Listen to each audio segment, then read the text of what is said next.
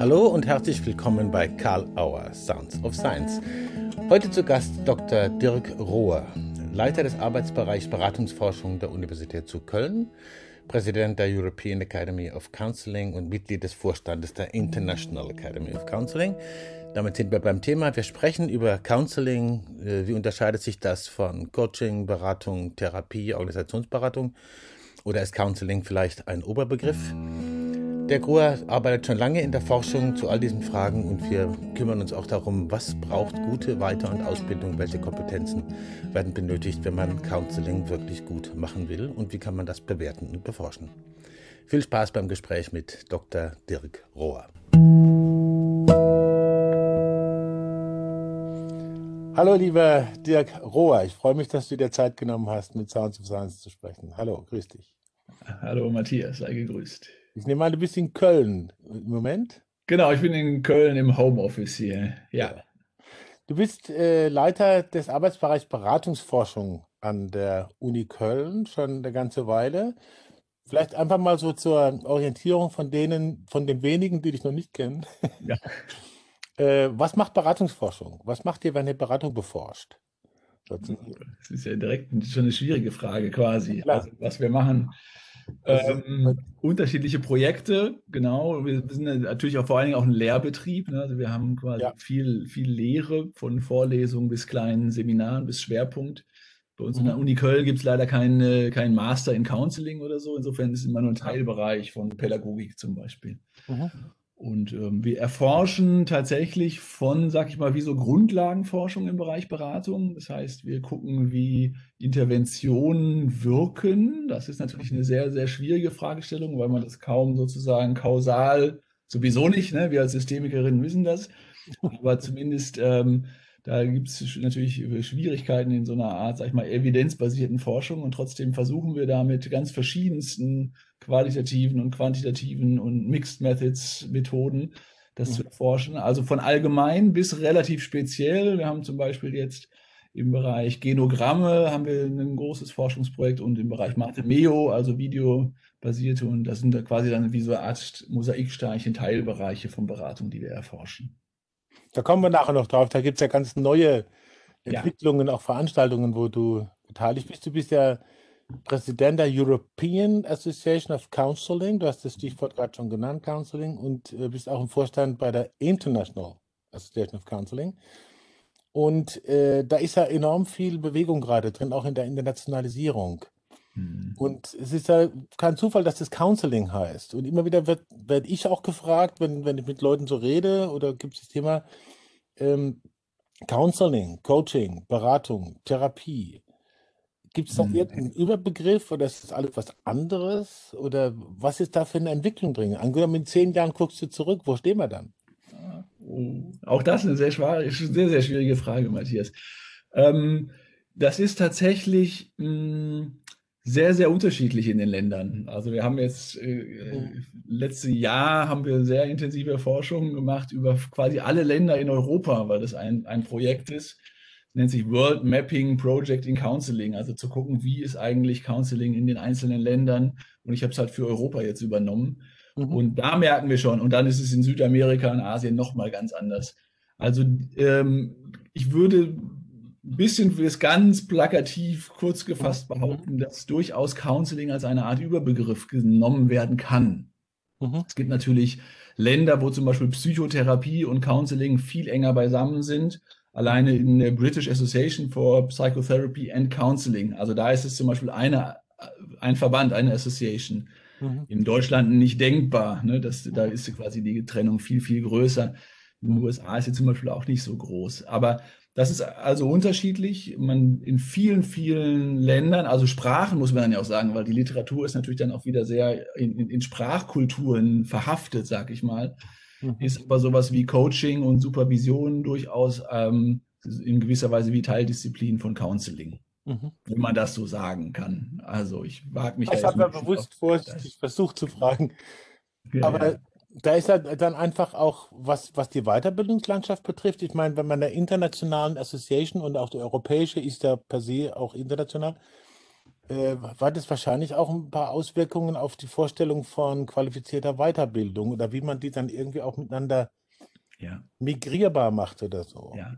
Ja, absolut. Und das ist total schwierig. Also ähm, ich bin jetzt wie so eine Art kleines Hobby ja jetzt von mir, gerade in diesen Associations unterwegs zu sein. Und in der europäischen haben wir quasi ein eigenes Zertifikat. Also es gibt ein, eine, eine, Zertifizierung. Und mhm. da ist es zum Beispiel so, in der, in der internationalen haben wir das nicht, weil das da sozusagen noch heterogener ist, wenn man so will. Aber selbst in Europa ist es schon schwierig. Und ähm, quasi die Deutsche Gesellschaft für Beratung, was die National Association ist, die mhm. Systemikerverbände sind da ja auch wiederum Mitglied. Da ist es zum Beispiel so, dass deren, sage ich jetzt mal so ein bisschen platt auch wieder, deren Zertifizierungen gar nicht ausreichen für die europäische. Oh. Zum Beispiel ähm, äh, ist es bei der äh, europäischen so, dass man über 500 Praxis supervierte, supervidierte Praxisstunden haben muss. So, ne? Da sind wir Lichtjahre von entfernt. Wenn man jetzt in die USA guckt, zum Beispiel, ist es zum Teil noch mehr. Wobei in den USA auch wieder Florida anders ist als Kalifornien. Also, das heißt, ähm, und ehrlich gesagt ist das tatsächlich aber eins meiner ähm, Missionen, Visionen, mhm. ähm, dass wir letztlich irgendwo vergleichbare Standards haben. Das können ja auch verschiedene Niveaustufen sein. Also das wird auch, wir werden nie in allen Ländern das jetzt quasi auf ähm, egalisieren. Das ist ja auch kein Sinn und Zweck, aber es vergleichbar zu machen und dass man zumindest auch leichter innerhalb Europas quasi zum Beispiel, hm, ja, wenn ich mein, mein Abi in Spanien gemacht habe und ich will studieren in Spanien und ich will nachher als Counselor arbeiten in Deutschland oder Dänemark, wie, wie kann das eigentlich überhaupt funktionieren? Und das kann natürlich letztlich nur mit so einem europäischen Zertifikat. Und das sind, da gibt es ja sowas wie einen europäischen Qualifikationsrahmen für lebenslanges Lernen. Und ähm, mhm. da wird ja auch gerade jetzt in in Deutschland zum Beispiel in der DGFB ein Projekt ausgeschrieben, den deutschen Qualifikationsrahmen dafür zu beschreiben. Und der, aus meiner Sicht, müsste was? der ähnlich, der müsste quasi dann eigentlich zum Beispiel auch drei Jahre, ne? also europäisch und auch überhaupt international ist eigentlich in der Regel ist es drei Jahre. Oder ist es zum Beispiel auch ganz oft akademisch, das in Deutschland ja auch nicht der Fall ist. Ne? In Deutschland gibt es ja ganz viele eher private Institute.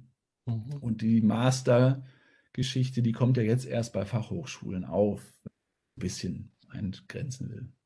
Da, da, entwickelt sich ja wahrscheinlich auch im, im, im deutschen Feld durch die äh, Universitäts, also dass die Universitäten auch in die Psychotherapieausbildung gehen und so. Was ist das mit der Ausbildung Counseling, Supervision, Coaching? Passiert da was Ähnliches? Und gibt es da sozusagen als ganz ahnungsloser gefragt, gibt es da sozusagen einen gewissen Anpassungsdruck auch von deutschen Verhältnissen mit den Verbänden, Instituten und Unis auf, auf die internationale Szene hinaus? Kann man das so sagen? Ich glaube ehrlich gesagt ja, aber das ist natürlich auch ein bisschen Kaffeesatzleserei, wie, ja. wie es in zehn Jahren. Wobei die Frage natürlich berechtigt gut ist und auch naja, eigentlich ja produktiv ist. Es ist ja immer mhm. eine schöne systemische Frage. Äh, und es ist, ich meine, in Deutschland ist ja auch die, die Psychotherapie-Weiterbildung jetzt reformiert worden. Mhm. Äh, und das wird natürlich auch, ist, und da ist ja auch immer die Frage von Akademisierung und gleichzeitig natürlich auch das Praxis-Know-how zum Beispiel der Institute zu nutzen. Und ich könnte mir durchaus vorstellen, dass das auch ähnlich im Bereich Counseling. Und Counseling meine ich ja dann tatsächlich auch immer Coaching und Supervision mit. Also das ist tatsächlich bei mir immer schon auch eins. Und ähm, ich könnte mir gut, durchaus vorstellen, dass wenn eher Fachhochschulen sein in Deutschland als Universitäten, die tatsächlich sozusagen so praxisorientierte Masterstudiengänge dann anbieten werden. Hm. Und, ähm, und die dann in gewisser Weise auch internationalen Standards entsprechen. Das würde ich so als hm als Perspektive sehe im Moment.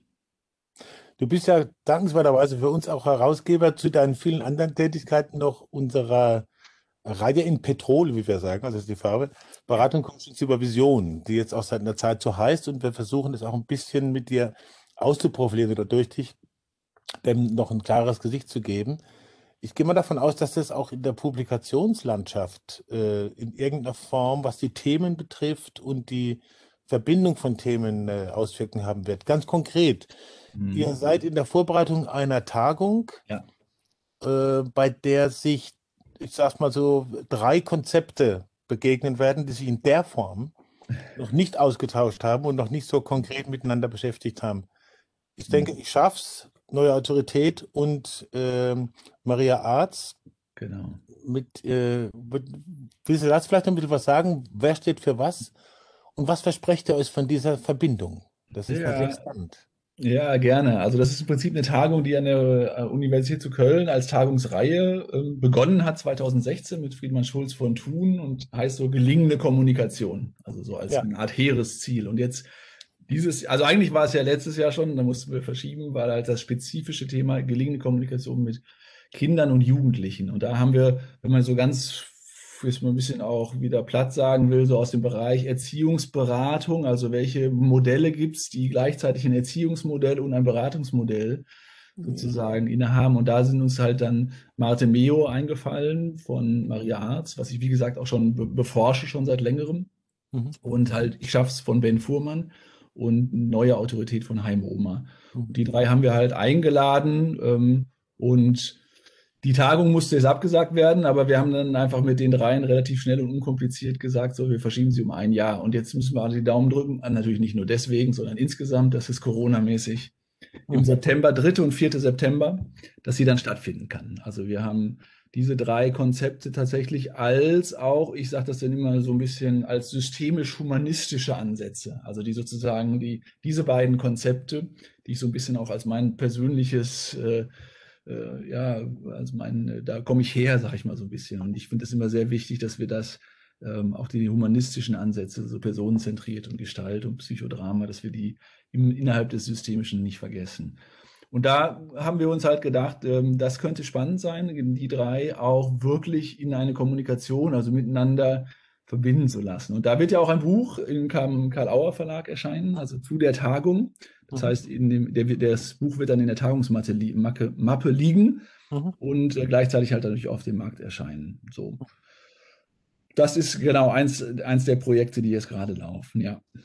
Du hast gerade einen interessanten, eine interessante Nuance gesagt, also Konzepte, die sowohl im therapeutischen als auch im beraterischen oder Coachingfeld was haben. Das ist ja eine alte Bewegung, dass immer wieder so Coaches oder auch Organisationsberatende sich eigentlich mal an therapeutischen Modellen orientiert haben. Äh, wird das anhalten oder gibt es auch mal so eine umgekehrte Bewegung, dass das irgendwas sozusagen Mhm, ja. im therapeutischen oder beratischen Feld von so Organisationskonzepte ankommen oder ist das nur One Direction? Ich kann mir gut vorstellen, dass sich das auch noch verändern wird. Also äh, es hatte, glaube ich, in der Vergangenheit ein bisschen wie One Direction ausgesehen. Mhm. Um, wobei auch da muss man eben sagen, bei Counseling gibt es ja auch sozusagen einen, doch durchaus einen starken Bereich, der ja auch schon immer aus der Sozialarbeit herauskommt, wo dann die Konzepte nicht so sehr an den therapeutischen Konzepten orientiert sind. Mhm. Ähm, und trotzdem würde ich eigentlich dir zustimmen oder würde ich auch immer wieder sagen, so es gibt tatsächlich auch die Beratungsweiterbildung im Moment in Deutschland sind entweder personenzentriert oder systemisch oder verhaltenstherapeutisch orientiert. Das heißt, da ist so eine ziemliche sozusagen Schulenorientierung noch da. Das ist übrigens aber auch typisch deutsch. Also, also es gibt noch andere Länder, da ist es auch so, aber es gibt auch viele Länder, da ist es gar nicht mehr so. Also da ist es schon auch interessant, welche integrativen, auch in der äh, dann zum Beispiel englischsprachigen oder spanischsprachigen Literatur, da kenne ich mich jetzt persönlich nicht so aus, aber wir tauschen uns natürlich darüber aus. Da sind tatsächlich andere Strömungen. Und das ist auch, glaube ich, in Zukunft spannender, die mehr miteinander zu verweben. So, dann wird sich das, glaube ich, ein Stück weit auflösen. Und äh, dann wird es tatsächlich auch eher so sein, dass es vielleicht wieder andere Directions gibt. Also, dass quasi die Psychotherapie oder auch Supervision und vor allen Dingen Coaching äh, sozusagen theoretisch dann nochmal von den Counseling ähm, untermauert, unterfüttert wird, weiterentwickelt wird. Von der Systemtheorie wird ja immer gesagt, dass da- ihr großer praktischer Vorteil sei, dass es so, so abstrakt ist. Also, Ja. und äh, dass sie sozusagen Modelle zur Verfügung stellt, die dann äh, ausreichend abstrakt sind, um in verschiedene Konkretionstiefen zu gehen. Welche Modelle, wenn ich jetzt zum Beispiel an Mathematik denke oder Neue Autorität, da ist es ja zum Teil auch so, dass es in, in der, von der äh, familiären Beratungspraxis tatsächlich in Organisation gegangen ist. Welche Modelle fallen dir noch ein, wo so der Abstraktionsgrad offensichtlich reich genug ist, fällt mir gerade spontan ein, um dann in solche Konkretionen zu gehen? Und was würdest du dir wünschen, welche sich dann noch begegnen? Hm. Also jetzt äh, die beiden oder die drei Modelle sind ja eigentlich relativ konkret tatsächlich auf, ähm, auf auch Erziehung spezialisiert. So, ne? Da, ich bin zum Beispiel auch an der Universität oder im, Institut, im Kölner Institut sind wir viel in pädagogischen Kon ja, Settings unterwegs, sage ich jetzt mal so. Also da wäre zum Beispiel natürlich auch eins, was Jasper Joule ne, entwickelt hat, der jetzt verstorben ist, sonst hätte ich ihn auch gerne noch eingeladen zu der Tagung. Das würde ich ja sagen, das passt da hervorragend dazu. Und gleichzeitig ähm, auch was, wo ich sagen würde, ja, okay, spannend wäre das nochmal mehr theoretisch zu untermauern und dann aber auch vielleicht in der Verknüpfung weiterzuentwickeln. Also die vielleicht irgendwie die roten Fäden nochmal mehr miteinander zu verweben, was wir jetzt in dem Buch und an der Tagung versuchen. Was ich da manchmal ein bisschen kritisch sehe bei diesen Konzepten, das ist, trifft tatsächlich alle drei, jetzt bleibe ich mal bei, bei Ich schaff's, Neue Autorität und Mate Meo, ist, dass sie durchaus ja auch was sehr Normatives haben. So, mhm. wo ich dann als doch vielleicht ich hätte jetzt, ja, ich würde nie sagen Hardcore-Systemiker, aber durchaus doch systemisch theoretisch Interessierter, dann manchmal denke, ah, okay, diese Art ist doch auch ein kleines bisschen von, ich glaube zu wissen, was gut für dich ist. Mhm. Ja, das ist immer gut. Bei Erziehungsberatung ist ja eine Art Fachberatung. Vielleicht ist auch da meine, meine Expertise dann gefragt. Und, aber ich finde es immer sehr wichtig, das dann sehr hypothetisch oder als Angebot oder so zu formulieren, dass es auf keinen Fall zu normativ und zu sehr dann doch irgendwie in, die, in, in dieses Horn dann stößt, im Sinne von, dass wir als Beraterin doch irgendwie glauben zu wissen, was gut ist für die Klientin. Denn das kann nicht sein, glaube ich. Ja. Du nimmst mir eine Frage von der weg, die ich mir ernsthaft notiert habe. Äh, es geht ja auch um eine gewisse, oder in, in dem Feld Normativität ja oder nein oder äh, Abstraktivität ja oder nein, gibt es ja oft auch die Frage der Neutralität. Und da berührt man natürlich auch das politische Feld. Wie ja. viel politische, ich sage es vorsichtig, Beschäftigung braucht gutes Counseling, um von Verantwortung mal noch nicht zu reden? Ja, das ist auch wiederum insofern ja, ähm, ich glaube, sehr viel. Also meine erste Antwort, meine spontane, intuitive Antwort wäre sehr viel. Ich glaube, wir haben auch ja eine politische Verantwortung. So, also äh, auch wenn wir selbst nichts Normatives ähm, an uns haben wollen vielleicht, doch haben wir das natürlich letztlich zwischen den Zeilen. Das bleibt ja gar nicht aus. Ich glaube auch nicht, dass wir neutral sein sollten. Die Diskussion finde ich sehr, sehr spannend. Ne? Gerade in An Anfängen der Systemtheorie oder systemischen Ansatzes in Deutschland, das wird sehr hochgehalten, Allparteilichkeit, Neutralität. Mhm. Ich glaube tatsächlich, da sollten wir uns bewusst werden, dass ähm, ich habe das mal wohl gelesen, ich weiß gar nicht mehr genau, wo das Neutralität nur den Unterdrückern hilft, niemals den Unterdrückten. Und da mhm. ist, glaube ich, was dran. Also wir müssen Unrechtssysteme müssen wir besprechen. Da müssen wir, da sollten wir nicht neutral sein. Und ähm, ich schreibe jetzt auch gerade bei euch im Karl-Auer Verlag das Buch über rassismuskritische und machtkritische genau. Perspektive in Beratung.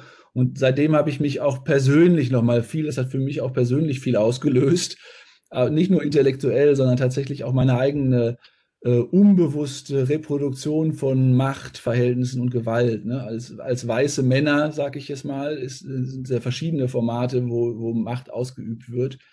Und wir transportieren natürlich auch eine weltweite Ungerechtigkeit. Also Globalisierung klingt manchmal so positiv und die weltweite Ausnutzung von unterdrückten äh, Kulturen und äh, bis hin zu Kontinenten. Ich denke, das sind alles Sachen, wo wir nicht neutral sein sollten. Und insofern haben wir eine gesellschaftliche Verantwortung.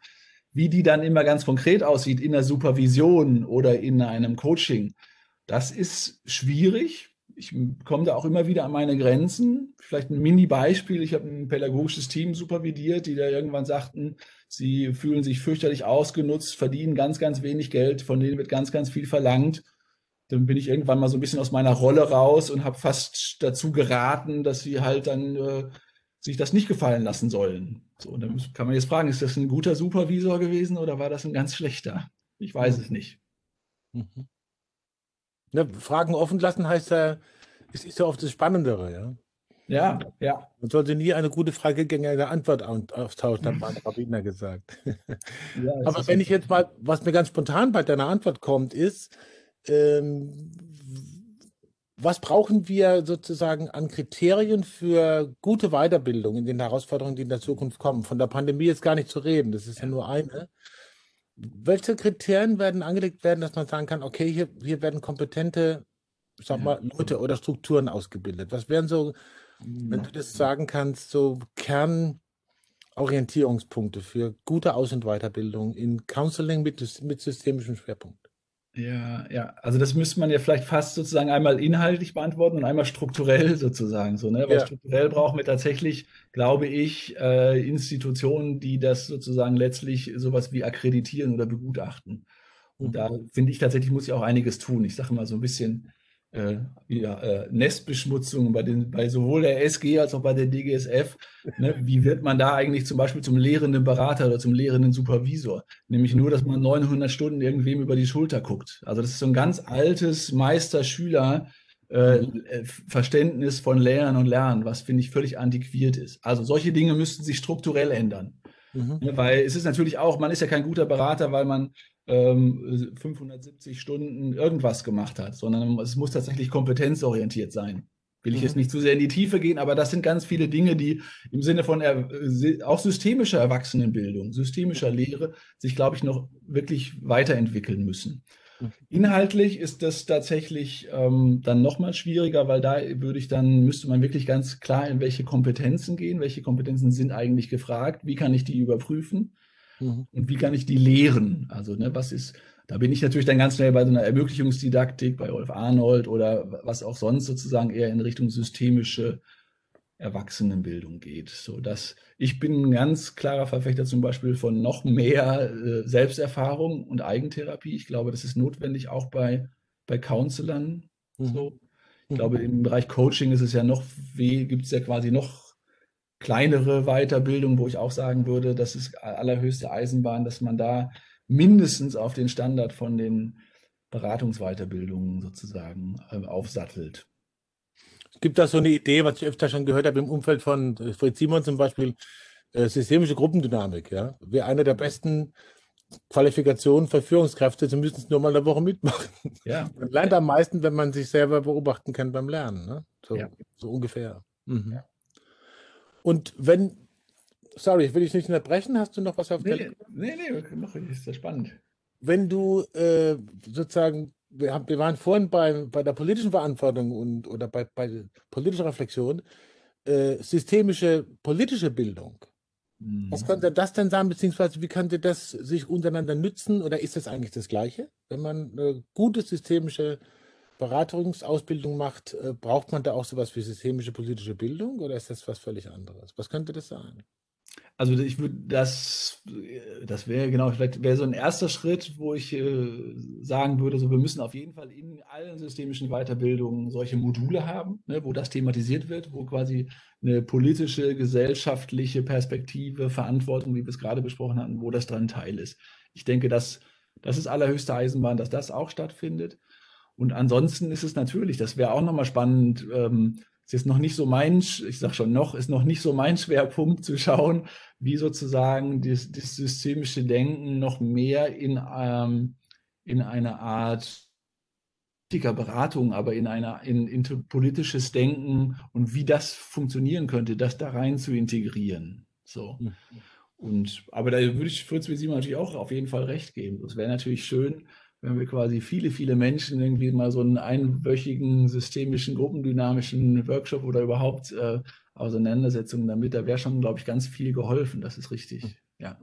Ich meine, mein erster Ansatz ist ja immer, und der ist schon knallhart, äh, finde ich, tatsächlich vielen, vielen Menschen dieses eher äh, kausale Denken in menschlichen äh, Bezügen äh, quasi erst einmal ich hätte fast gesagt, auszureden. Da merkt man meinen missionarischen Charakter.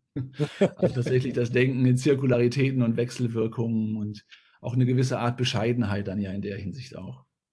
Man könnte ja statt missionarisch auch sagen, engagiert. Ja, okay, genau. das ist anders zu rahmen, genau. Also ihr macht die Tagung im, sagt den Termin bitte nochmal. Genau, am 3. und 4. September in Köln, an der Uni Köln. Wir haben jetzt schon 900 Teilnehmer, die quasi letztes Jahr schon angemeldet waren und dabei bleiben. Ich finde das immer noch unfassbar. Von den 900 sind nur 25 abgesprungen und haben storniert. Und alle anderen sind sowieso dabei, aber wir haben die große Aula. Und wenn Corona, das kann man sich heutzutage kaum vorstellen, ne? aber dann haben wir wieder eine große, große Tagung. Wir haben wunderschöne Musik. Also in den letzten Jahren war das immer eine tolle Atmosphäre.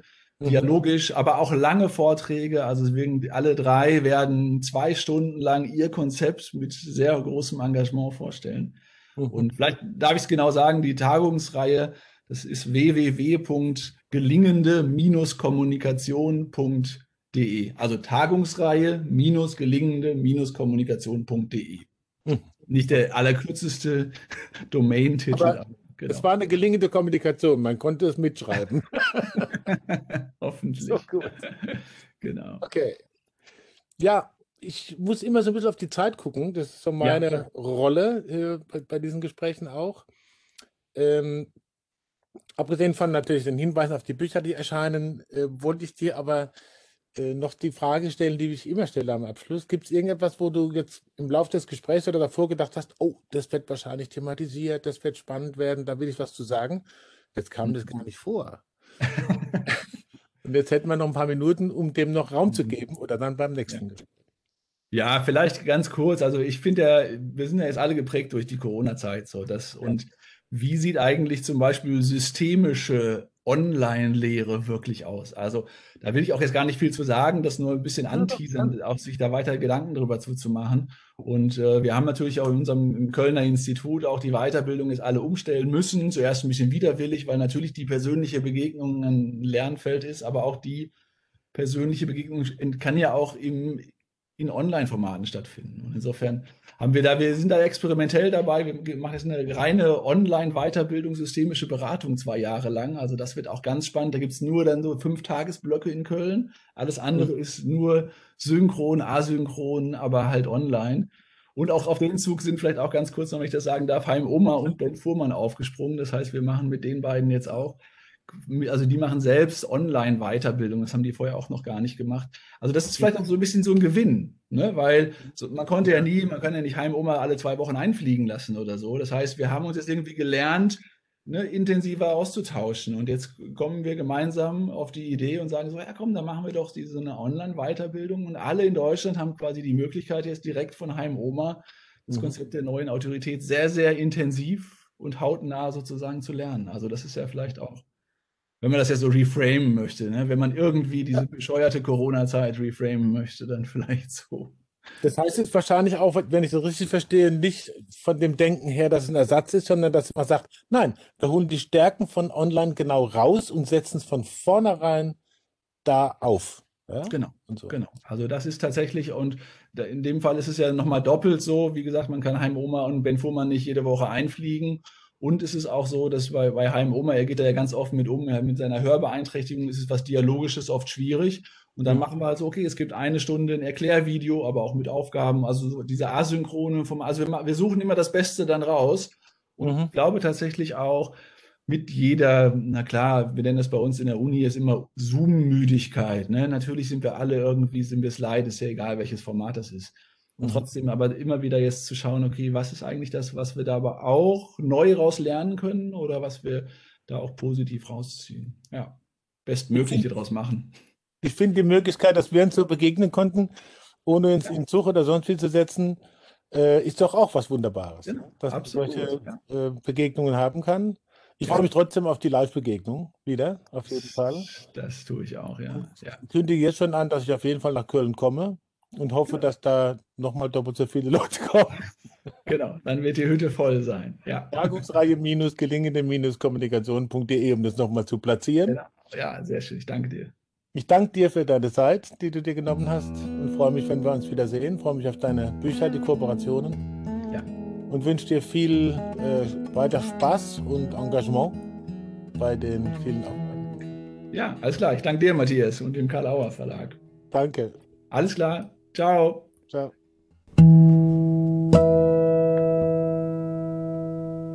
Man darf gespannt sein, wie sich die Qualitätssicherung, Internationalisierung äh, bei ganzem Geschäft von Counseling, Beratung und den Anforderungen, die auf dieses äh, Systemfeld zukommen, sich entwickeln werden.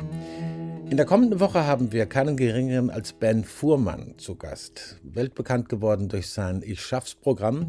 Wir sprechen mit ihm über die aktuellen Entwicklungen, über Kooperationen mit anderen Programmen und anderen Ansätzen und wir sprechen mit ihm auch über Ich schaff's online. Geht das und wenn ja, wie? Nächste Woche also Ben Fuhrmann bei Karl Auer Sounds of Science.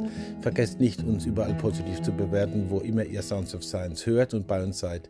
Wir freuen uns darüber und vor allen Dingen über die wachsende Zahl der Zuhörerinnen und Zuhörer bei Karl Auer Sounds of Science. Gute Zeit, danke fürs Zuhören und tschüss.